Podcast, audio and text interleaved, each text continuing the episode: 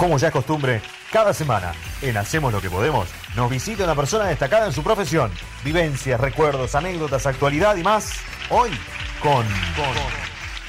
Hoy con Salvador Banchero, sí señor, sí señor. Muchas Bienvenido. gracias. Por favor, gracias a usted por invitarme. Pero por favor, gracias por la buena onda, porque de, de primera dijiste que sí, no tuviste ningún Sí, drama, la verdad. Porque hay gente que dice que no. Sí. ¿Y por qué? Y yo clavijos sé. también, ¿no? Uh, ¿Eh? tuvimos varios clavijos. Ah, no, Pará, eso pará, no, eso sí. eh. No te lo- a ver, vos que tenés muchísimo más años que nosotros de radio. No, eso no ¿Cuántos clavijos? No, no, algunos. de- La verdad que no muchos igual, Pero ¿eh? clavijo No, sin aviso, te digo. Sí, está el aviso no. con tiempo y vos te manejás, pero. Opa, ¿y acá qué pasó? ¿Y no hay nadie? Creo que solo uno. Una cosa es clavijo, otra cosa que te avisen el día anterior que no pueden. Claro. Yo digo el clavijo.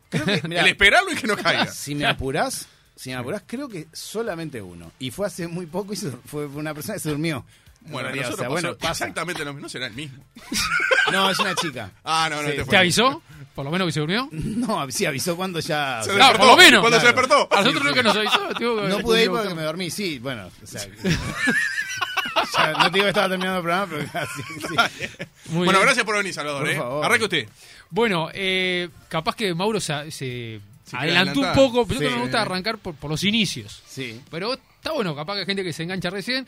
Eh, bueno, ¿cómo son tus, tus acercamientos a los medios de comunicación, si se quiere? ¿Cómo, cómo eh, empieza esto del mundo de, de la radio, capaz? Fue lo primero, ¿no? En realidad no, no fue lo primero. Mi primer Mirá. vínculo, digamos, fue con, con la prensa escrita. Bien. Eh, Ah, mirá. empecé escribiendo. Eh, había hecho ahí como una suerte de ensayos, digamos, como, como para mí, que e- eso llegó a manos de Valeria Tanco, la este, hoy una comunicadora Sí. reconocida, pero en ese momento trabajaba como productora, más que nada eh, vinculada a la televisión. Y mm, no sé, a ella le gustó lo que yo había escrito y me, me, me vinculó a una gente... ¿Año? a- ¿Año? Y año 97, ponele. Con dos, dos mujeres, dos chicas jóvenes que trabajaban en la revista Postdata en ese momento. Y bueno, les alcancé a ellas entonces lo que había hecho y les gustó. Y ahí empecé a escribir, escribí. Me escribí como cinco o seis notas más o menos ahí en, en Revista Postdata, en una sección que llamaba Comportamiento, que eran, y Sociedad, digamos, que eran como notas medio gen- de, de- de temas generales. Uno de ellos fue sobre la radio, increíblemente, que me permitió como hablar con muchas personas del mundo de la radio. Era como una especie de, bueno, ¿en qué está el mundo de la radio en ese momento? Que a mí ya me interesaba mucho, obvio, pero eh, en realidad mi primer acercamiento fue con, con eso, con, con los textos. Después eh, em, escribí una nota para Brecha em, y... Ah, me arrancaste fuerte. Sí, sí, sí, Eso sí. te iba a decir, no arrancaste. Sí, sí, y no, y de Claro, hecho, o sea, en el diario- en el diario del Postdata barrio, ¿no? era Pero meteórico, pum, brecha. Mirá, pero me pasó una cosa increíble. En Postdata era como una cosa así, ad honorem, digamos. O sea, había como promesas de, de pagos que nunca iban a existir. Yo sabía, digamos, que no iban a existir, pero ya en brecha, o sea, hice mi primer artículo y me pagaron. A mí me parecía increíble que alguien me pagara por escribir algo. Y casi inmediatamente después de ese artículo, que era un artículo sobre que lo he buscado y no lo he encontrado, la verdad. Me encantaría conseguirlo, no sé si Brecha tiene un archivo o no. eh, sobre el, universo del juego con un francés que era director de teatro y que había venido acá a dar unos talleres en cárceles. Trabajaba con, este, gente privada de libertad y era súper interesante. Y bueno, me tocó hacerlo en entrevista a este hombre. Y mm, contó una teoría del juego que tenía muy interesante. Y bueno, eso salió publicado y casi inmediatamente empiezo a trabajar en radio. Y fue como que me olvidé de que yo escribía, se supone que escribía en brecha. O sea, literalmente era como que un día me llamó, che, no vas a escribir más. Y yo, uy, es cierto que yo estaba en esto, pero era como, viste, mira, perdoname, pero, o sea, ahora tengo esta relación y no, no puedo, viste, o sea, fue Sí, sí, literalmente así. Y no escribí nunca más. O sea, escribí una ¿Y cómo llegás, a, cómo llegás a la vieja 91.9? Con Tanco, con, con Camarota, digo, también que era, em, eh, te he visto varias veces, no, no ahora, pero te he visto varias veces, como que empezó como un juego. Sí. Como que ustedes empezaron, pero ¿cómo llegan realmente a la 91.9? A, a estar en serio, al aire que te escuche mucha gente. En realidad fue un juego, pero, o sea, tenía las características de un juego, pero nosotros lo tomamos muy en serio, súper en serio, de hecho. El- estuvimos eh, conversando mucho entre nosotros y también eh, eh, ensayando mucho entre ¿Ensayando nosotros. para hacerlo en serio en algún día? Sí, sí, claro. ¿Confiaban en eso? Sí, literalmente estábamos en la casa de Carlos, me acuerdo, con nuestra barra de amigos, que eran de repente, yo qué sé, alrededor de 10 personas. Y mientras todos estaban, yo qué sé, en el jardín o no sé, o jugando a PlayStation o cualquier cosa, nosotros estábamos en una mesa con un grabador en el medio. family, el family. Simulando, sí, simulando que estábamos jugando realmente, o sea, que estábamos teniendo un programa de radio. Nos miraban nuestros amigos con cara de esto papanata, pero bueno, era la forma que teníamos nosotros de agarrar gimnasia de eso. Y grabamos un piloto. Y que la radio no era lo de hoy, ¿no? No, no, claro, grabamos un piloto y bueno, y estuvimos girando con ese piloto durante más o menos unos dos años. Íbamos a las radios, lo presentábamos, nos pasaba algo muy gracioso que es que en general caíamos muy bien en las entrevistas, como diciendo, che, me encanta esto que hacen, ustedes muy, todo muy lindo, pero acá no. Entonces, como, vayan a hacer esto a otro lado. Entonces era Pero, pero, siempre perdón, la misma ¿Ustedes situación. eran heavy en ese piloto? O Bueno. digo, vamos a mostrar algo como para que nos acepten y Claro. después vemos. Yo ¿no? creo, no, yo No, creo porque que uno no. miente, vamos a decir la verdad. No, creo que mostrábamos como nuestra mejor cara, la, la cara más editadita, digamos, Claro, ahí ese va, momento. a eso iba. Aún así, igual sonaba un poco raro. En ese momento no era muy habitual escuchar a tres personas conduciendo un programa. Bien. No, por lo menos acá, digamos, en otros lugares, en moneda corriente, Perdón, pero acá no tanto. cuando llegaban, eh, ¿eran caras conocidas, ponerle de- que, ah, mira, este girió en brecha, algo, o no tenían ni idea, porque capaz ¿Sobre que... nosotros? Claro. No, la menor Nada, idea, ¿no? nada, claro. cero. No, no, ni, pero Ni nada. picaban en, en ningún lado. No, no, no, no. Cara desconocida digamos. totalmente. Sí, absolutamente. Bien. Y, y bueno, y así entre esos pilotos, digamos, que fuimos como desperdigando por distintos lugares, eh, en uno de ellos nosotros se lo dejamos a Karen Yavets y Nicole Mitnick, que en ese momento tenían una productora de radio, producían un par de programas de radio, a los que les iba bastante bien, uno en Del Plata y no me acuerdo dónde más. Y bueno, cuando aparece la oportunidad de la 91.9, en ese momento estaba como en manos del sitio, aquel portal de internet, eh, y les ofrecen a ellas producir dos espacios. Uno en la mañana, que era como un informativo, digamos, de FM, eh, un programa periodístico de FM, y en la noche un programa que querían que se vinculara a todo este, en ese momento, naciente mundo, digamos, de las comunicaciones virtuales a través de salas de chat, Bien. cámaras web, etcétera, etcétera, que es lo que terminamos nosotros, digamos, conduciendo, y después el programa de la mañana, las cosas en su sitio, que ahí es donde entra eh, Carlos a hacer el personaje, Ahí va. y el programa de la noche que lo conducíamos nosotros y ahí incorporábamos a Gonza, digamos, de algún modo, y ya después al año siguiente eh, eh, hubo un cambio en, en la radio de, de- pasó a un grupo chileno que se llamaba Iberoamerican, me acuerdo, y vino como una especie de, no sé, de, interventor que cambió toda la radio. Y ustedes vayan a la tarde, a- a- al horario de la tarde ahí a competir con lo que haya de tarde, pero hagan lo que ustedes quieran. Y bueno, y ahí empezó Justicia Infinita. O sea, el año siguiente, en el 2002. Pero ese primer año en la noche fue muy formativo también para nosotros, porque también nos dio mucha gimnasia de aire y, y hicimos cosas de las que, bueno, hasta el día, o sea, a ver, Hoy día no se podrían hacer.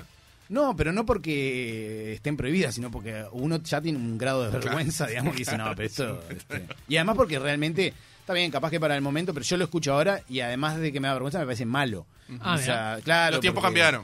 Sí, pero además porque nosotros, o sea, no sé, teníamos, me parece lento, sin embargo en ese momento nosotros parecía como que íbamos muy rápido, sin embargo hoy lo escucho y me parece lentísimo y como, como muy poco... ¿Tenés archivos de eso? Ah, muy poco, pero algo hay, sí. Mirá. Este, y, y bueno, nada, qué sé yo, ahí así empieza, digamos, en, la- en- Claro. en aquella vieja radio, pero fue muy formativo y muy lindo además. Eh, eh, en ese entonces, puede ser que casi, casi, cosa del destino, Mm.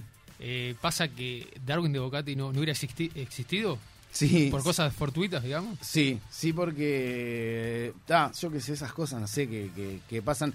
Mm, no, cuando tomamos contacto con Karen y con Nicole, nos dicen: bueno, lo que hay es para hacer un personaje en la mañana y este programa en la noche. Entonces necesitaban un conductor para la noche y alguien que hiciera el personaje de, de ese programa periodístico. Entonces nos citaron, suponete, no sé, un par de días más adelante, en la oficina de ellas, a que hiciéramos como una especie de prueba, ¿no? Y ahí fuimos, Carlos y yo, y habíamos definido, vayan a saber por qué, que yo iba a hacer como la prueba del personaje, que las bases estaban sentadas, digamos, tenía como que hablar de la actualidad. Bien. ¿Vos ya tenías una idea del personaje de que ibas a hacer o algo? o lo- La verdad que no tengo recuerdo de si tenía Bien. en mi cabeza algo o no. Bien. Sé que tenía que hacer eso y. Carlos iba a hacer como la prueba para conducir el programa de la noche. Tampoco sabíamos muy bien en qué iba, no recuerdo muy bien en qué consistía la prueba, honestamente. Y mm, bueno, eh, nos fuimos, digamos, a nuestras casas y al día siguiente teníamos que encontrarnos de mañana ahí para hacer esa prueba. Y cuando estábamos subiendo por el ascensor, o sea, a- los dos teníamos la misma sensación, pero ninguno se animaba como a decirla, ¿viste? Tipo, "Oh, me parece que, que derramo, que es al revés. Entonces cuando íbamos en el ascensor, se ve que hubo como un silencio y nos miramos ahí como que los dos entendimos que queríamos decirlo, pero que ninguno vos se tenías animaba. que, eh, que llevar el hilo y el personaje era él. Claro, exacto. Bien. O sea, pero igual eran para programas distintos, ¿no? La, la prueba. Entonces nos miramos y fue como, es al revés, ¿no? Sí, es al revés. Y fue como que respiramos los dos.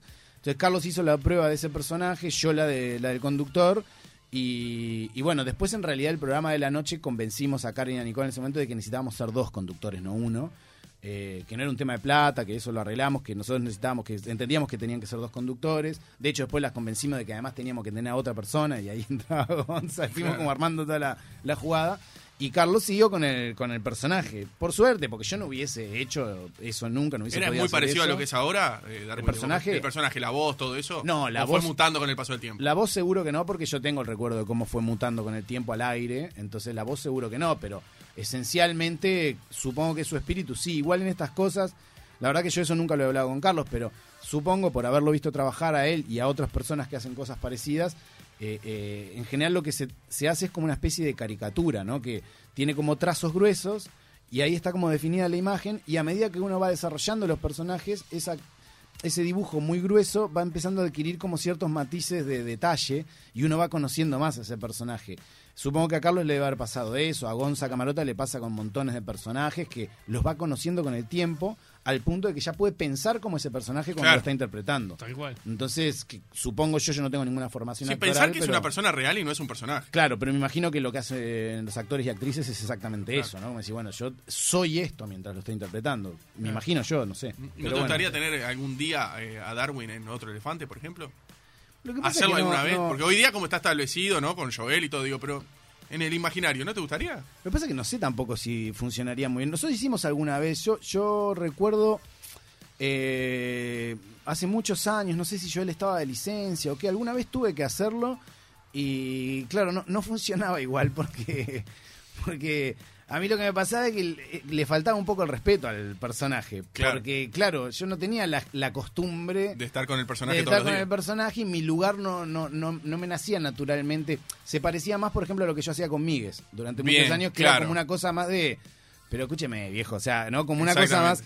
Y claro, y con. O sea, lo hicimos una vez, o a lo sumo dos, con Darwin, la verdad que no lo recuerdo. Una seguro, pero ya la segunda ni siquiera estoy seguro. Y supongo que nos habíamos divertido un montón, pero que no tenía realmente, o sea, el personaje se funciona también porque su contraparte es como es. Claro, ¿no? tal cual. Entonces, no, no, no creo que yo haya sido lo mejor para eso, así que ni para el personaje. Bien, no, escúchame, me encantó, hay algo que a mí me, me divirtió mucho que te vi con Noelia Campo, de tu abuelo Mano Santa. Tu abuelo, Sí. Era lo más parecido. A mí, la verdad, que me mató, porque aparte no lo desarrollaste tanto y por eso te lo pregunto ahora. Sí. Bueno, un personaje tremendo. Digo, a ver, digo Mano Santa porque tiene como, claro, este, no es que llevaba la nena. No, no, no, no, digo, pero él era, va. Él eh, tampoco se vestía, digamos, como de. Simplemente era como muy aficionado a, a- al tarot y qué sé yo, y todo, todo ese universo, digamos, de la astrología también. ¿Pero Eh, era medio chanta? O... Y era medio chanta, sí. Sí, por amigos el enano, de mi, de mi abuelo. O sea, eh, es, es como una mezcla de alguien que lo apasionaba su universo, le gustaba, pero también era un poco chanta. O sea, era como que convivía todo. O sea, no era un chanta 100%, tampoco era lo otro 100%. Entonces, este... Claro, yo tengo como mucho amor a ese recuerdo de él porque para mí él es como la puerta de ingreso a toda la magia, digamos, el mundo de, de- de vincularse con lo que uno no se puede explicar y bueno, y, y como de disfrute de todo eso, ¿no? Y, y además mi abuelo salía mucho en radio. Entonces mi primer vínculo con la Es radio verdad, contaste, sí. este, seguramente fue escuchándolo a él. Yo tengo el recuerdo de estar en Madrid, que era donde yo vivía cuando era chico, y en la casa de mis abuelos a veces yo me quedaba a dormir de noche y me acuerdo estar con mi abuela, con la radio prendida de noche, porque estaba mi abuelo hablando en alguna radio, qué sé yo. Este, Lo parió, ¿eh? y, y bueno, y a mí me gusta como, eh, siempre digo que me gusta como tener la, la- la sensación de que yo soy como una especie de estafador más profesionalizado que mi abuelo. O sea, es como, bueno, lo mismo que mi abuelo, pero un poquito más sofisticado. Bien, digamos, ¿viste? No es tan visible, digamos, el- la estafa, ¿no? Entonces, claro. bueno, este, supongo que será una cosa así. Dale. Y para, no solo hiciste, bueno, eh, prensa escrita, radio, sino también eh, televisión. Sí, es alguna cosa este, de, de tele, de tele, digamos, abierta o tradicional, este, convencional, digamos, de aire, o- y después cosas para canales de, de, bueno, de televisión codificada o, o de repente plataformas de internet, pero audiovisual sí, he hecho bastante. Este, tampoco tanto, porque en general siempre me he vinculado más bien con los proyectos que con el medio en sí. O sea, es como que no, nunca me, me vi a mí mismo como alguien que quisiera trabajar en televisión, digamos. O sea, es como, bueno, si, si me parece que está bueno o tiene que ver conmigo y puedo ser útil en algo y me gusta, genial. Pero si no, no es Sí, como yo te he que- visto en Pop TV, te he visto en Vera, te he visto, Sí, digo, pero nunca se te dio la posibilidad, por ejemplo, Camarota, de conducir un... un- Bueno, tú un- los un- informantes también, ¿no? Sí, Los informantes también. Hicimos un par de, Es años de, de temporadas en Los Informantes en Canal 4, hace un montón de años. Después 2007, hice ¿no? ¿eh? 2007. Eh, sí, 2007, y 2006 y 2007. Ahí creo. va. Y mm, después eh, hice un par de ciclos que disfruté muchísimo para DirecTV, que eran con, con como sesiones, muy este formato, digamos, de, Sí, músicos que están grabando y charlamos, ¿no? Este, acá en un estudio muy lindo que hay, que es Vivache, acá en el Palacio Salvo, y que, que eran una producción grande porque se transmitía para toda, era, digamos, de alcance panamericano. Entonces, Bien. había una producción, estaba re bien hecho el, el- programa. Yo nunca había tenido la posibilidad de trabajar, digamos, como con tanta infraestructura y que se viera con tanta así, producción, demás, claro. Y fue muy disfrutable, además con músicos que yo admiraba mucho. Entonces, ¿Qué te tocó? ¿Te Este, acordás? y mirá, hicimos Fernando Cabrera, Sí. Rada, Babasónicos, La Vela Fuertes. eh, Buitres, Trotsky, no sé, fueron unos cuantos. Este, me debo estar olvidando de gente, pero, Sí, sí. pero estuvo, fue muy disfrutable, la verdad, este, para mí eso. Pero bueno, han sido como cosas ahí va, más bien puntuales, pero no es que no, o sea, no mm, hago en función de que aparecen cosas, digamos, Bien. no, no, pero sí, no, no he tenido como un una in- eh, iniciativa de Sí. trabajar en televisión Claro. porque no, no me ha llamado. Distintos con la radio. que Eso te ya, iba a decir, claro. tú me tienes, ¿no? Claro, la radio yo siento que sí es como un medio, más allá de que le digamos radio hoy tal vez a cosas que estrictamente no son radio, pero que para mí lo son igual. ¿no? Bien, te iba a preguntar de eso también. Eh, ¿Cómo ves estos cambios de la tecnología que Mm. están ayornando de, la, de esa radio que era meramente imaginación, de escuchar? ¿Qué pasa ahora a ser visual? ¿No? Sí, a mí me, me parece que está bien, o sea que creo que como cualquier herramienta, eh, si, si se utiliza de un modo que suma, genial, y si no es simplemente un aditivo que no, no por sí mismo va a sumar. Es decir, si uno toma un ladrillo, un, yo que sé, un martillo y lo utiliza para, no sé, este, tratar de atornillar un tornillo, y bueno, no va a funcionar muy bien, tiene otra utilidad. Pero no es culpa de la herramienta, digamos. Bueno, con esto me parece que es lo mismo. O sea, ¿A hay vos veces te, que... te- te- te atrapa eso? ¿Vos lo utilizás en otro elefante? ¿Te gustaría Sí, en algunas cosas. con varias cámaras? Por ejemplo, la radio. Sí, en, en, en algunos momentos me parece que sí y en otros me da igual porque creo que no le suma necesariamente. Bien. Entonces, no creo que tenga un valor, digamos, per se. Pero sí en algunas cosas obviamente ayuda un montón. Este, lo mismo para, para otras plataformas, digamos, de, de- de- de comunicación ya de nivel de audio, como puede ser el, el consumo a demanda o los podcasts, este, que son lógicas distintas que también me resultan interesantes, pero bueno, no quiere decir que las herramientas sean necesariamente interesantes. Sí, sí, es como claro. la radio, hay de todo. Hay, o sea, la radio el- el- es la herramienta, después la llenás, digamos, de cosas distintas, ¿no? Y a veces se utilizan mejor o peor esos recursos, pero nada más que eso. Ujú. Y vos ves que eh, de alguna manera la radio, radio literal, ¿no? Hablando Mm. de la, eh, pierde un poco, eh, se van algunos oyentes para justamente en esa este, ese mundo de, de- de oferta que hay, ¿no? Sí. ¿Pierde un poco o crees que todavía hay un nicho que, que son los fieles seguidores de la radio? No lo sé, y de hecho tiendo a desconfiar de cualquier persona que diga que lo sabe. Este, no, no... Hay un debate eso, ¿no? Como que termina. Lo que pasa es que está en pleno movimiento, o sea, son Claro. como unas placas tectóni- tectónicas que se están moviendo en Claro. este momento. Entonces, como que analizar el sismo en el medio del terremoto es como medio, ¿no? Es bueno, todo se está moviendo. eh, es verdad que hay mucha gente que el consumo de, el hábito de consumo que tiene de la radio ha cambiado muchísimo en su forma, pero también es verdad que, que, que pasa lo contrario, digamos, de otro lado. Por ejemplo, yo una preocupación muy grande que tengo con las plataformas de contenido a demanda de audio eh, y que me encantaría, digamos, que se resolviera, eh, es la utilización de música, digamos. Es algo que no to- todavía no está lo suficientemente desarrollado. ¿Qué quiero decir con esto? Si nosotros tres nos juntamos a hacer un contenido que, bueno, queremos hacer a diario o semanalmente o lo que fuese, podemos hacerlo, pero tenemos que utilizar música este, liberada de derechos de autor. Nosotros no tenemos la posibilidad todavía de, salvo que vayamos sello por sello, digamos, a conseguir los derechos, que es algo impracticable, más allá de económicamente, es impracticable desde lo burocrático. No podemos contar, por ejemplo, si nosotros quisimos hacer acá en la radio un programa de música y pasar discos y comentar y hablar sobre cómo se grabó este disco o qué particularidades tiene, lo podemos hacer. Pero si lo hacemos en casa, no. No lo podemos publicar y no, no. Y estamos hablando de un copyright. Claro, estamos hablando de un formato que es eh, fundacional. De, de- eh, es muy difícil que vos no tengas siempre gente interesada en quiero escuchar música y además quiero que me cuenten sobre eso. O sea, la radio, de hecho, se desarrolló en gran parte gracias a ese tipo de programas. Sí, señor. Y hoy las nuevas tecnologías no te permiten hacer eso. Entonces la, la competencia es un poco dispar. Digo esto yo que trabajo en radio, ¿no? O sea, me da la sensación de que es un poco dispar y todavía no, no se ha encontrado el modo. Tal vez el modo sea, bueno, yo qué sé, que alguna de estas plataformas le den la posibilidad a los creadores de decir, bueno, mira, Spotify, por ejemplo, ustedes están en Sí, Spotify, sí. bárbaro. Spotify te censura algunas cosas si Sí, vos no tenés los derechos. Entonces, sí, bueno, pero Hasta YouTube cosa. te censura. Claro. Hagamos así, déjame estar en la misma situación que está cualquier radio, déjame pagar un ficto a, Exacto. a Gadu, A Gadu, exacto. Sadaik en Argentina, a quien correspondan donde sea, para que yo pueda utilizar la música. O dame la posibilidad de tener una suscripción extra, capaz que no me cobres 10 dólares por ser usuario, cobrame 100 si querés, pero déjame utilizar tu catálogo para crear contenido que además lo estoy con- Contigo. generando en tu Claro. plataforma. Sí. Déjame utilizar la música de los Rolling Stones porque yo quiero hacer un programa sobre los Rolling Stones. Y si tengo que pasar música sin no tiene sentido. Tal cual. En por- YouTube la plata iría para los Rolling Stones, por, por derecho de autor, que no monetizás.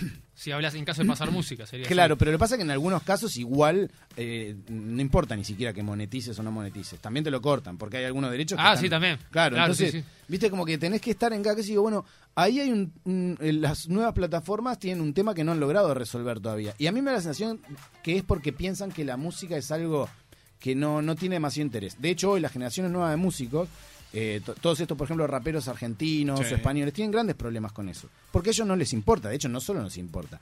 Quieren que vos estés usando esa música para contenido. Sin embargo, los sellos no. Entonces, sí, pero escuchame una cosa. O sea, tiene que haber un modo en que los creadores puedan utilizarlo, porque no estamos hablando de algo menor en el mundo de la comunicación de audio. Es clave la música. Entonces, es muy raro, ¿viste? Por eso te digo que está todo cambiando mucho. Tal vez mañana. Yo justo hace un par de años estuve en Suecia, tres años, estuve en Suecia un tiempito y me comuniqué con la gente de Spotify porque están ahí, digamos, las oficinas. Y quería consultar de esto porque quería que alguien me explicara el por qué. Porque realmente todavía, o sea, entiendo que es un problema burocrático, y me, me fueron derivando hasta que di con alguien que me dice, mira, la verdad, además tenía un amigo, tengo un amigo que vive allá, me dice, mira que estos son unos cowboys, o sea, donde vos le digas algo que le parece bueno, o sea, chao hasta mañana. Digo, pero yo no quiero patentar una idea, yo lo que quiero es tener servicio, no, no es que estoy descubriendo una genialidad, es, che, ¿no puedo hacer un programa de radio como se hacía en la década de los 50? ¿En el 2020? ¿En serio? ¿No, ¿Todavía no encontraste el modo en el que yo lo puedo hacer? Pagando en tu igual, plataforma. pero claro. En tu plataforma. Claro. Y lo mismo con, con un familiar que tengo que trabaja en Google España y que está vinculado al derecho. Digo, bueno, y también, viste, era como, oh, es complejo esto, ¿viste? Es algo que, lo que no le han puesto cabeza todavía. Y, y el desenredar ese entramado, digamos, de, de la lógica de los derechos de autor es muy complejo en esas plataformas. Las radios tradicionales o los canales de televisión lo tienen resuelto.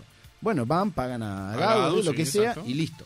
¿No? Bueno, sería como encontrar un equivalente a eso que permitía a los creadores trabajar. Entonces, eso es Pero no perderán muchísima guita los sellos, por ejemplo.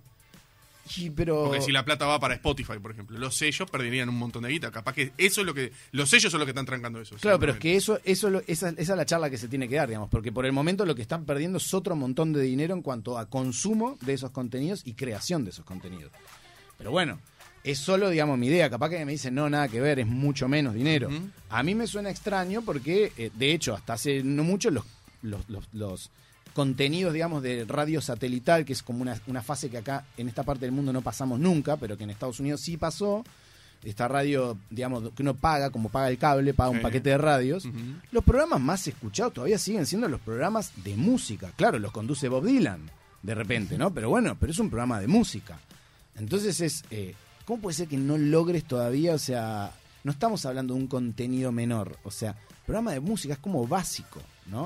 O sea, estás dando un cachón. Sí, que no es pasar grande. música, es información en base a, a- Claro, algo. es, Exacto, te interesa el mundo del broadcasting y no vas a resolver eso, bueno, volvé cuando lo resuelvas, ¿viste? O sea, porque yo qué sé, mientras si no puedo hacer programa de música, ¿me está diciendo que tengo que hacer una música de, de shopping center para hablar de otra cosa? O sea, bueno, listo, hasta mañana, avísenme cuando pueda, no sé, yo qué sé, eh, ambientar sonoramente lo que quiero.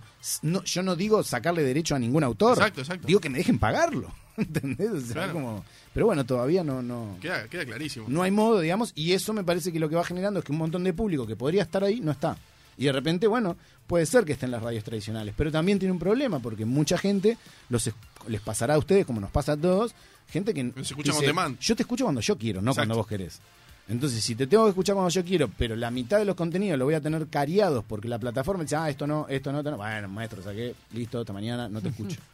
Entonces es un problema. Pero bueno, qué sé yo, ya se irá Ya resolviendo. se va a resolver. No sé cómo va. Yo no distingo mucho entre si la radio es así, o sea, no soy un purista de la radio es esto. Porque de hecho, a mí, por ejemplo, una cosa que hace años me volvía loco, ya no se usa mucho, pero porque ha ampliado mucho el concepto de digital. Entonces las radios también son radios digitales, las radios tradicionales tienen su versión digital, ustedes mismos, todos Sí. acá. Pero durante muchos años se hacía una diferencia y se decía radio por internet. Y a mí me exasperaba eso, porque decía, es un montón de trabajo que está haciendo la gente y lo que están haciendo es radio. O sea, la diferenciación de por internet como una cosa casi que, que menor, es un, o sea, realmente es algo que te juega muy en contra como creador porque estás hablando de tecnología y la radio en realidad es un contenido, alguien que emite cosas y que son escuchadas por otras personas. Pero, o sea, cuando se cambió de radio valvular a radio transistorizada, nadie decía, no, yo hago radio transistorizada. No, es radio. Bueno, esto es lo mismo, es simplemente una herramienta que cambiaste tecnología, que media, pero el contenido es el mismo, es radio, digamos. Este. Después, si llega a través de una onda de radio o no, y bueno, me parece lo de menos, digamos. Del mismo modo que si es recibida por, yo qué sé, no sé, unos transistores, unas válvulas. Claro, tal ¿no? cual. La Sí, verdad que no me hace. O sea que nosotros no somos de, de- de hacer preguntas de los oyentes, pero hay muchas, eh, dice que está muy interesante, pero hay una que creo que, que puede estar buena y puede sumar mucho de celular terminado en 757. Dice, como tipo de radio, me gustaría preguntarle a Salvador qué opina de que estén monopolizando las radios, o sea, que se, em, que se aparezcan ondas y muchas sirvan solamente para repetidoras. ¿Eso no quita contenido y variedad de calidad? No sé si están apareciendo como oyente, repetidoras. ¿eh? Sí, sí. Sobre la concentración de radios, no sé, yo tengo mi propia visión de eso, pero que no quiere decir que sea la correcta. A mí me da la sensación, o sea, entiendo que es un modo también.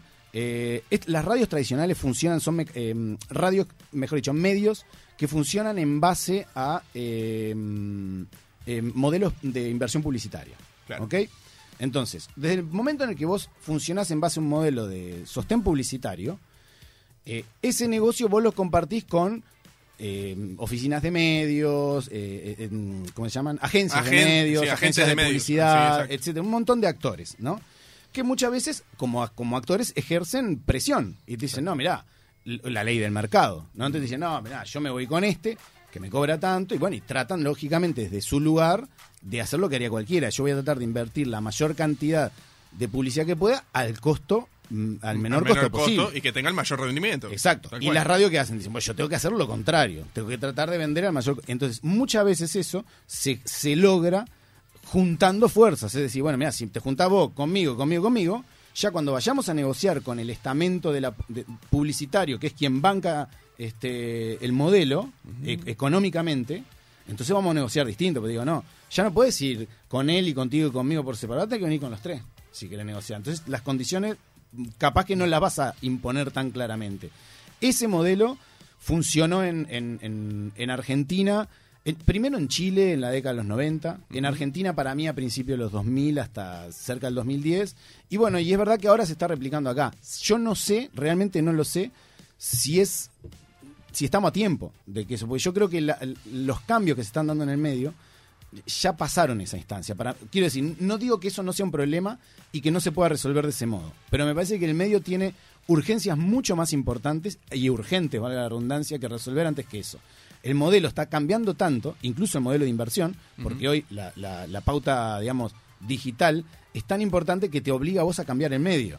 Entonces yo personalmente concentraría mi esfuerzo en tratar, digamos, de adaptar el medio a ese cambio mm, tan fuerte y, repentino, sobre todo. Y además que no tiene una dirección clara. Es como navegar en la tormenta. Entonces me preocuparía por interpretar esas aguas hoy y tratar de ajustar lo más que pueda el barco que a ese otro modelo. Pero es mi opinión. De pronto no está mal hacer eso porque capaz que ese cambio está a cuatro o cinco años. Yo lo que pasa es que siento que ese cambio ya está ocurriendo. Pero bueno, de pronto, qué sé yo, capaz que estrictamente desde el punto de vista, digamos, de, del- sostén de un negocio, es correcto lo que se hace. Yo sé que en algún momento, digamos, se hizo en otros lugares y funcionó. Lo que pasa es que, claro, hoy es 2021, no es ni 90, ni 2000, ni 2010. Cambia muy rápido esto. Entonces todos estamos aprendiendo.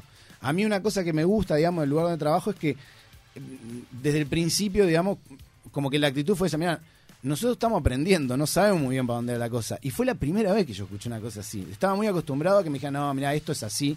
Y yo lo que veo es que cada persona que te dice, mira, lo que pasa con los medios es esto, digo, por lo general Le erran. le erran. Entonces prefería como el gesto de humildad decir, mira, No sé, vamos a tratar de aprender juntos.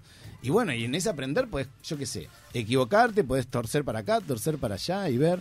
Pero creo que tiene que ver más que nada con eso. Con es un comercial. fenómeno que sea, sí, con, la, con el modelo, con la, el- la forma en la que está este, basado el modelo, que es un modelo publicitario. Exacto. Hay otros modelos que son de suscripción, lo que hablábamos recién, la radio este, eh, eh, satelital norteamericana. ¿Vos querías escuchar radio? ¿Querés escuchar a Dylan haciendo su programa de música? ¿Querés escuchar a Howard Stern? Ah, no hay ningún problema. Pagá por mes, como pagás el cable, y El- te damos todo lo que quieras. por ejemplo. Claro. Y ahí, te- ahí lo tenés. Pero yo no sé si acá funcionaría una cosa tipo, bueno, nos juntamos nosotros, pero, ah, ¿nos querés escuchar? Ah, este, bueno, dale, pagame. No sé si pagarían, la verdad que no, no lo Claro, sé. Lo que se me viene a la mente, salvando la distancia, es lo que está pasando con las páginas web de, de Que si quieres ver una noticia, Bueno, tienes que suscribirte. Claro, eso es algo que cuando empezó acá todo el mundo dijo, no, mira, si yo voy a pagar por algo que toda mi vida fue gratis. En realidad no fue gratis. Vos lo estabas costeando con la atención que le pones a los anuncios. Claro. Ahora, Exacto. si para vos eso es gratuito, bueno, perfecto, pero la guerra que hay por la atención en el mundo es exactamente esa. O sea, el bien a captar es tu atención. Y cuanto más segundos de tu atención pueda captar, mucho mejor. Ahora, si para vos eso no tiene un costo, bueno, bárbaro. Ellos saben que tiene un valor, porque por algo invierten en eso. Pero bueno, si a uno le parece que no, pero uno lo está costeando con eso. Ahora, desde el momento en el que uno decide pagar una suscripción, yo por ejemplo estoy suscrito a la versión premium de YouTube, porque yo no quiero que me saque atención de lo que estoy mirando. Entonces Claro, no querés prefiero, publicidad en el publicidad. medio Claro. de, de un video. ¿sí? Claro, yo entiendo que mi atención vale más que los 10 dólares que pago. Y los puedo pagar, entonces los pago. No tengo publicidad. ¿Ah? Pero habrá gente que diga, no, mira, yo o no los tengo, o los tengo, pero no los quiero gastar en eso y prefiero gastar en lo otro. Y está bien también. Entonces, ahí me parece que cambian mucho los modelos, pero yo no. Es verdad que hoy hay más gente que paga, alguna porque eh, quiere apoyar esos, Claro, yo te iba a decir, es esos también medios. entender eh, la crisis quiz- quizás que hay, ¿no? Claro. Porque digo, es una manera de sustentar también ese- esa tarea, ¿no? Claro, pero también como en la radio gratis, la radio no es gratis. O sea, la radio que escuchan, la escuchan porque hay gente que está poniendo, en la, la que se basa en un modelo publicitario, está invirtiendo dinero para que las personas que están del otro lado le pongan atención a esos anuncios. A esos anuncios, con eso se costea, con la atención de la gente. Y bueno, si el día de mañana dice, ah, no quiero más esto, no, no quiero publicidad. Bueno, perfecto, ¿y qué- cómo hacemos?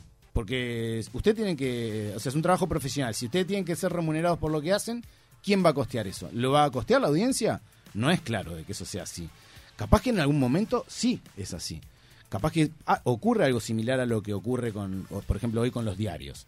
Pero no lo sé, qué sé yo, tal vez esos sean procesos que demoren más. El, el hábito de consumo de la persona que escucha radio para mí tiene lógicas distintas y se mueve a tiempos distintos. Y lo que sí tiene el medio es que es, para mí es el medio mm, mejor preparado para adoptar los cambios eh, de hábito tecnológico. Bueno, no ha, no ha muerto con, con todos los cambios. Y que en parte habido, es ¿no? por eso, porque es capaz, es tan flexible y es capaz de absorber todos esos cambios que la radio puede transformarse en lo que quiera sin dejar de ser radio.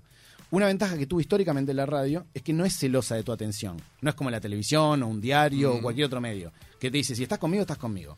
La radio no te dice eso. La radio te dice, La radio compañía. la radio dice, yo te acompaño. Si vos me querés Exacto. escuchar mientras estás leyendo un diario, ahí estoy. ¿Querés mirar la televisión y escuchar la radio? También voy a estar. ¿Querés estar lavando los platos? ¿Querés estar estudiando? Hacé lo que vos quieras manejando. Hacé lo que vos quieras que yo estoy ahí. Ya eso habla de una flexibilidad que no tienen otros medios. Pero además, tecnológicamente, también ha sabido adoptar mucho mejor su- su- sus propios cambios de hábito. Por ejemplo, ¿querés incorporar imagen? No hay problema, voy a seguir siendo radio. ¿No me querés escuchar a la hora que yo te lo propongo? No importa, voy a seguir siendo radio. ¿Querés- O sea, todo el tiempo es una masa, digamos, muy flexible que hace que tenga, eh, eh, como en cualquier gesto evolutivo, muchas más capacidades de sobrevivir. Por eso otros tienen la pelea más dura. Sin embargo, todavía la radio sigue funcionando con algunos este, estamentos todavía muy anticuados, su, su forma de analizar la data, digamos, la analítica propiamente del consumo de radio todavía es muy este, eh, primitiva. Sí, o sea, claro. es el medio que, que mide su rendimiento más primitivamente. Sí. Este, ¿no? O sea, no, no, no. Y lo cual también es un contrasentido porque hoy que tenés tanto consumo a demanda a través digital, si quisieras podrías tener información muy afinada. Este, de Bueno, esa- pero de- dentro de las páginas web de cada, por ejemplo, de cada emisora se hace eso- esos estudios. Sí, pero no son los que definen el partido. Exacto. Entonces, Lo que define el partido es el, eh, que escuchan en el auto. Claro, y sigue Exacto. siendo, y sigue siendo una, Claro. una lógica de, bueno, de yo llamo o bueno, me comunico por teléfono y es, digamos, de recordación, una metodología de recordación. Sí. En realidad no importa lo que estás escuchando, sino lo que decís que estás escuchando. Entonces es como raro, ¿viste? No digo que... Sí, que en realidad se mide la. Claro, ¿qué estás escuchando? Radio Universal, por ejemplo. Claro, No- no- nadie te pregunta si es hacemos lo que podemos u otro elefante. No, en un momento, digamos, o sea, yo creo que funcionó eso. Eh, está bien, era el modo, digamos, de tener... Creo que hoy hay que ¿Cómo sumarle hoy, día, cómo harías una encuesta de evaluación de, de- Ah, a, no, no, a vos querés que yo te traiga si te- soluciones, No, no, no, no, soluciones no, digo, pero capaz que tenés una idea. Por ejemplo, a mí lo que yo, lo hemos hablado mucho con, con Mauro, nuestro operador, que tenemos eso pendiente, vamos a hacer este, una, una encuesta, pero de verdad. Para mí, y yo lo he dicho varias veces, incluso al aire, para mí la, la audiencia está en la calle, en el reparto, en el taxi, en el ómnibus. Ahí está la audiencia de radio. Si vos querés medir ahí, vos, por ejemplo, te podés parar en Hmm. Pero un que se semáforo. mide ahí también, ¿eh? Sí, pero yo creo que vos te paras de 7 de la mañana a 7 de la tarde, por decirte algo, digo, ¿no? Entonces, para el semáforo en rojo, 10 autos, ¿qué está escuchando, señor tal cosa? ¿Qué está escuchando? Yo creo que ahí está la verdadera audiencia. Creo que es muy difícil hoy día, si bien pasa, no creo que sea eh, el que esté escuchando prenda la radio y está en la casa la gran mayoría. ¿Me explico? Pero es que no, no, ojo porque ahí no, no, no, o sea, no, no es que te llaman solamente a tu casa, no, el universo, digamos, de, de, de No, ahora están llamando a celulares. está bien, est- está bien trabajado, digamos, o sea, yo, yo creo que la dificultad tal vez más grande que tengan para medirse ese rendimiento, ese resultado, tiene que ver con que no deja de ser una metodología de recordación. Claro. En- y, y en el fondo no deja de ser un acto de fe, ¿entendés? La analítica pura y dura que a vos te da eh, el mundo digital es que es todo lo contrario. Vos, podrás decirme lo que vos quieras, pero, Pero yo eso sé es real. cuántos minutos escuchaste, dónde estabas cuando escuchaste, si lo escuchaste caminando, si estabas en el baño, qué hacías mientras me escuchabas, o sea, es data mucho más fina y desgranable. Por eso digo que es un poco más primitiva, digamos. Pero creo que tiene que ver, porque esto no es que se mide en Uruguay así y en el resto, se mide, radio se sigue midiendo así en todo el mundo. Por lo tanto, el medio todavía no encuentra la forma de afinar mejor este, su, su, su autoexamen, digamos, de rendimiento para ese, mm, eh, eh, para ese, esa, para esa, ese modelo publicitario, que también está como puesto en duda. Es, eh, ¿Va a ir hacia ahí o no va a ir hacia ahí? ¿O se va a transformar en un híbrido? Bueno, o medi- otra cosa. Eso ahora no estamos en plenas mediciones, ¿no? Digo, pero Claro. eh, em, ¿cuánto hacía? Desde octubre del 2018 que no se hacían mediciones. Y creo que las mediciones, si llaman, por ejemplo, a una casa que ha pasado y me he enterado, según quien atienda, es lo que cuenta. Bueno, Por lógico, ejemplo, claro. ¿entendés? Porque digo, porque también en una casa, digo, si, si atiendo yo, digo que escucho tal cosa. Pero si atiende mi mujer, va a decir que escucha tal otra. Sí, sí. Entonces el punto, eh, me explico, esa, me- ese, Pero ahí es donde está el esa tema encuesta que, que creo que... eh, eh, hay que corregir. bueno, no sé si corregir, pero sí sé que hoy tenés muchas más herramientas, que capaz que se tienen en cuenta. Pero bueno, lo cierto es que la que se tiene más en cuenta tiene que ver con esa metodología. Yo entiendo que eh, ya en el 2021 podríamos oficializar otro tipo de, de- de metodologías que ayuden a afinar mucho mejor eso y a eh, reducir los márgenes de error, eh, lo- los aspectos azarosos que tiene un- ese tipo de encuesta y demás. Este, yo además, eh, esto lo lo he pensado siempre y lo digo desde un lugar en el que eh, yo que sé, no tengo ni idea cómo no va a ir ahora, no sé, pero digo, Sí, claro. a- eh, históricamente a nosotros, eh, Justicia Infinita siempre nos dio muy bien, o sea, siempre lideramos, muchos años lideramos audiencia, o sea que no, no, no digo esto desde un lugar de, ah, a mí Claro, me sí. ca-". no, al revés, a nosotros nos tratamos muy bien las audiencias, durante muchísimo tiempo, lo que nos decían este, las mediciones. Las mediciones, sí. Pero bueno, pero también entiendo de que justamente parte del sesgo que puede tener ese tipo de, de- de metodología es que, claro, al ser un programa muchos años, también la recordación va funcionando ahí. Dice, ah, yo escucho... Cuanto este, más años, más, ahí tenés más de ganar. y Exactamente. claro, lógicamente, por la propia naturaleza metodológica, ¿no? Pero bueno, qué sé yo, insisto, son cosas que me parece que todavía están cambiando mucho y en tiempo real. O sea, hace tres años no teníamos el consumo on demand que hay hoy de radio. Exacto. Y estamos hablando de tres años, no es nada. Es muy difícil mucho, para el medio, dinámico, claro. Yo también entiendo que, bueno, pero pará, o sea, va más rápido de lo que podemos. Y es que es realmente así, es muy difícil estar a tiro de como medio, decir, che, quiero medir esto, pero pará, si no estamos, esto es, es, es un vértigo que no entiendo, me tengo que sentar a entender cómo es esto y me está pidiendo que lo mida. Entiendo que es muy difícil eso. Entonces, bueno, es un desafío para todos los estamentos, digamos, que se involucran en, en- en- en las radios tradicionales. Bien. Eh, hablaste al, al pasar, este, mencionaste la justicia infinita. 17 años tuviste, ¿no? O 16 años más o menos. Eh, del 2001 a fin del 2017. No, del, sí, bueno, 2002. Sí, no sé cuántas temporadas, creo que 16 temporadas. 16 temporadas, Creo que sí. un pilón, Sí, un ¿no? Y más en Uruguay, Sí. permanecer en el tiempo, bueno, vos sabés lo, lo que debe ser. Este, ¿Le encontraron alguna receta eh, para, lograr ese éxito de audiencia, de permanecer? Le digo que me lo cuenten, Mm. pero si se daban cuenta que era por ahí el camino, que le encontraron un tipo el jeito de decir, está, muchacho, es por acá para... Bueno. Por ahí. Eh, la verdad que yo hace tiempo que no hablo con Gonza de esto en particular. Yo dejé justicia a fines del 2017 y ya estamos en el 2021, hace un montón de tiempo esto. Sí, años. Pero igualmente estoy casi seguro que él estaría de acuerdo en, en- en- en decir que en realidad nunca hubo una receta, lo que sí hubo eh, fue tratar de ser como conscientes de nuestro propio cambio para que eso se trasladara al programa. O sea, si uno escucha el programa a lo largo de su historia, se va a dar cuenta que fue cambiando muchísimo. Y fue cambiando muchísimo porque iba acompañando nuestros propios intereses, más allá de que después se haga mejor o peor, de que a la gente le guste más o menos. Independientemente de eso, que es una cuestión, digamos, de, de- de- de- de la gente que está escuchando, quien decide eso. Pero por lo menos nosotros, saber que en lo que hacemos hay cierta eh, cierto acompañamiento con aquellos cambios propios. O sea, nosotros, más allá del chiste de hay cosas que nos avergüenzan porque eran muy lentas o estaban mal hechos, eh, realmente hemos cambiado mucho como seres humanos, porque bueno, porque crecemos Crece, como claro, crece exacto. cualquier Es persona, normal, ¿no? La cambio, experiencia, eh, claro. Entonces, es bueno, normal. en realidad para mí es un signo positivo no reconocerme en esos programas, porque si me reconociera quiere decir que o no cambió nada, Exacto. No o que algo hice malo, claro. Entonces, bueno, creo que si- es que hubo alguna receta fue esa, ¿no? La de decir, bueno, si yo tengo 40 años y yo qué sé, yo no voy a ver un concierto una vez por año o dos, no puedo hacer el papel de que tenía cuando tenía 23 años que de repente iba a haber tres conciertos por semana.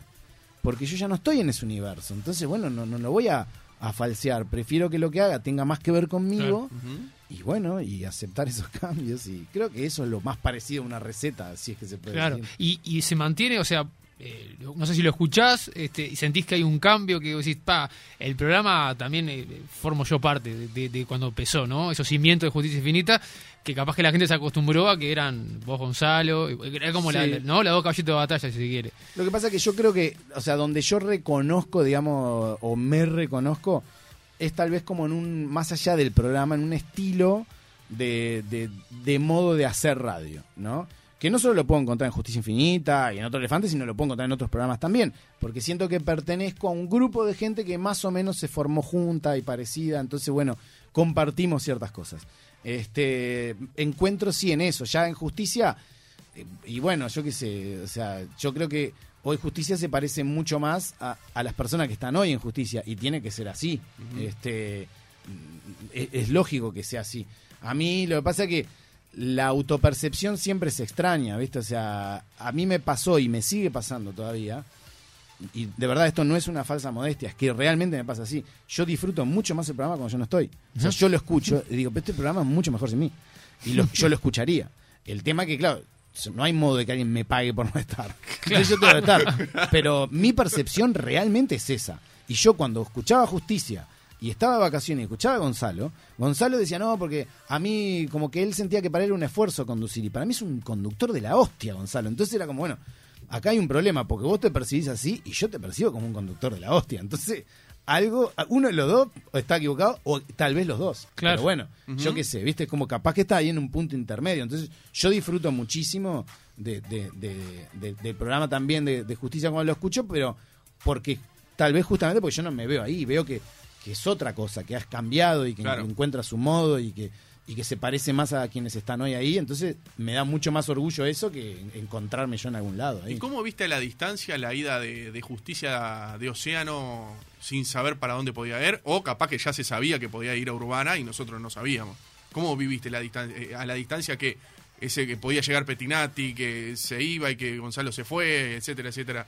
Yo esas cosas por lo general la- siempre las vivo, digamos, como desde un lugar lo más eh, mm, cerca de, de la calma y la naturalidad posible, digamos. O sea, creo que bastante en eso de que, bueno, de que desde ese lugar las cosas van encontrando cierto lugar natural, como el agua, ¿viste? Que va como encontrando la forma del envase, bueno. Me, me da la sensación de que acá pasó algo parecido. A mí, en principio, lo que me, pregunta- me preocupaba era Gonzalo y, y mis ex compañeros, digamos.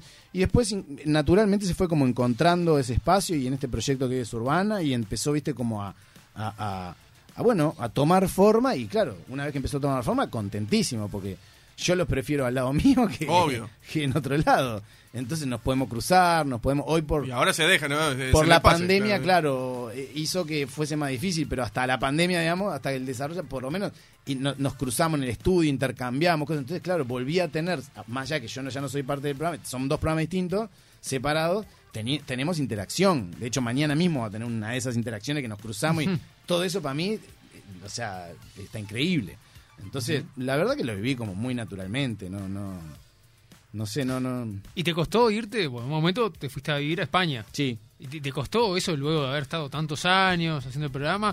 ¿O ya lo tenías No. como diciendo, no, ya, ya cumplí, quizás una no, etapa? No, no, no. De hecho, no solo me costó, sino que lo que más me costó fue como de asumir la felicidad que tenía, porque me sentía culpable, porque, o sea, yo al otro día era el tipo más feliz del mundo. Y fue como... ¿Sí? Sí, sí, sí, sí, estaba muy cansado realmente.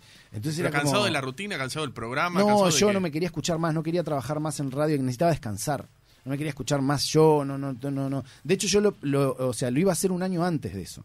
Pero se va todo ese sexo de gente al sol Sí, claro. y queda ahí como todo medio raro. Y yo sentí, dije, vos, yo si me voy ahora es como pegar en el piso, ¿viste? Entonces me aguanté, no, o sea, dije, yo no, lo hablé con nadie, ni siquiera con Gonza. Yo con Gonza lo hablé casi sobre el final de mi última temporada, porque quería que no fuese de un día para el otro, pero tampoco que fuese una cosa de despedida eterna como una espada de Damocles, ¿viste? O sea, bueno, si te va, te va. Entonces, un tiempo prudencial para ambas cosas. Y nada, lo que hice, tomé internamente una decisión, dije, bueno, yo voy a aguantar un año más a ver si esto ya, digamos, en el nuevo escenario está encaminado y, y así fue y ya sentí que, bueno, que necesitaba cortar y corté y me fui loco la vida. ¿No era la rutina de ir a la radio eh, y No, yo todo no lo que conlleva el programa?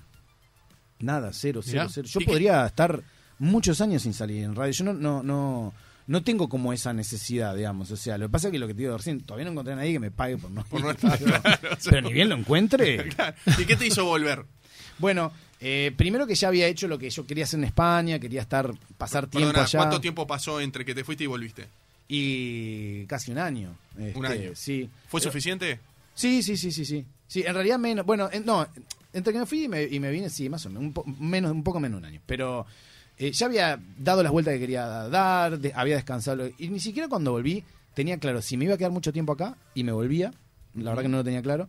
Mucho menos si, si, si me quedaba, si quería trabajar en radio o no. Pero la verdad que no lo tenía claro. Y tuve un par de conversaciones con algunos amigos que mm, me hicieron ver, tenía más ganas de desarrollar otras cosas, de hecho, y me hicieron ver que tal vez esas cosas que quería desarrollar podían ir acompañadas de que yo volviera como a la radio mm, tradicional, digamos.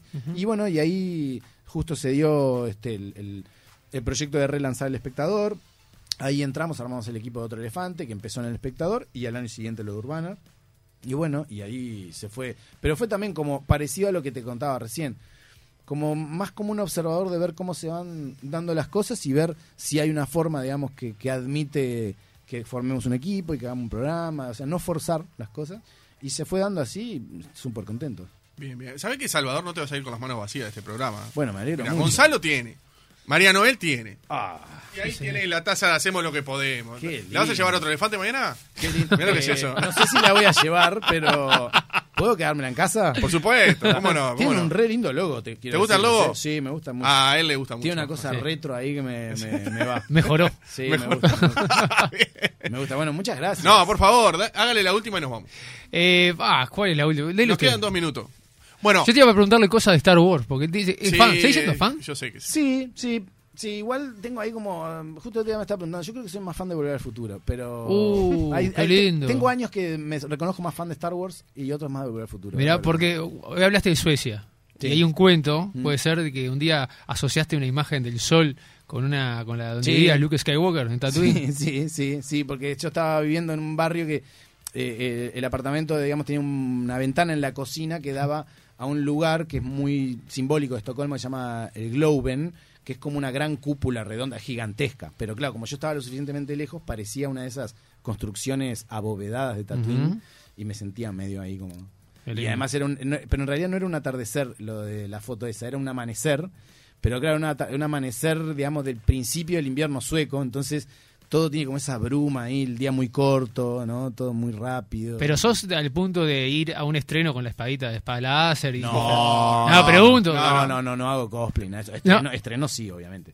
Pero no, no, no, no, no me disfrazo. No llegas No a llegas a tanto- ese, A el tanto punto. no llegas. A pesar de que me encantaría, digamos, andar vestido de, de- de capa y capucha, me fascinaría, pero siento que la gente me, me miraría como un excéntrico y no soportaría como esa presión y esa mirada. Pero a mí me encantaría, me encantaría andar así por la vida. así, y tipo. Darth Vader. Mm, Pienso más en una capa Jedi que en la de Darth Vader, pero Obi-Wan Kenobi, capaz, Más Obi-Wan ¿no? Kenobi, capaz, bien. sí, sí. Me Bien. encantan, de hecho tengo algunos algunas prendas que tienen capuchas grandes porque me encantan. Esas capuchas que no se te ve la cara. Es que te, te transformaste, pones la capucha Ah, y tenés el poder de Jedi. Me vuelven loco. me vuelven- Debe ser, no sé, alguna, alguna vida debo haber sido fraile o algo así. y me, me vuelven loco. Y ni te digo tener un bastón o un báculo así. Ah, me encantaría andar por la vida de ese modo. Acá en 18, con un báculo y una, y una capucha. El, peor- el Palpatine. Es medio Palpatine. Medio sí. Palpatine. Y que la gente diga, no, salí, que esto será la guadaña. Te pasa lado oscuro.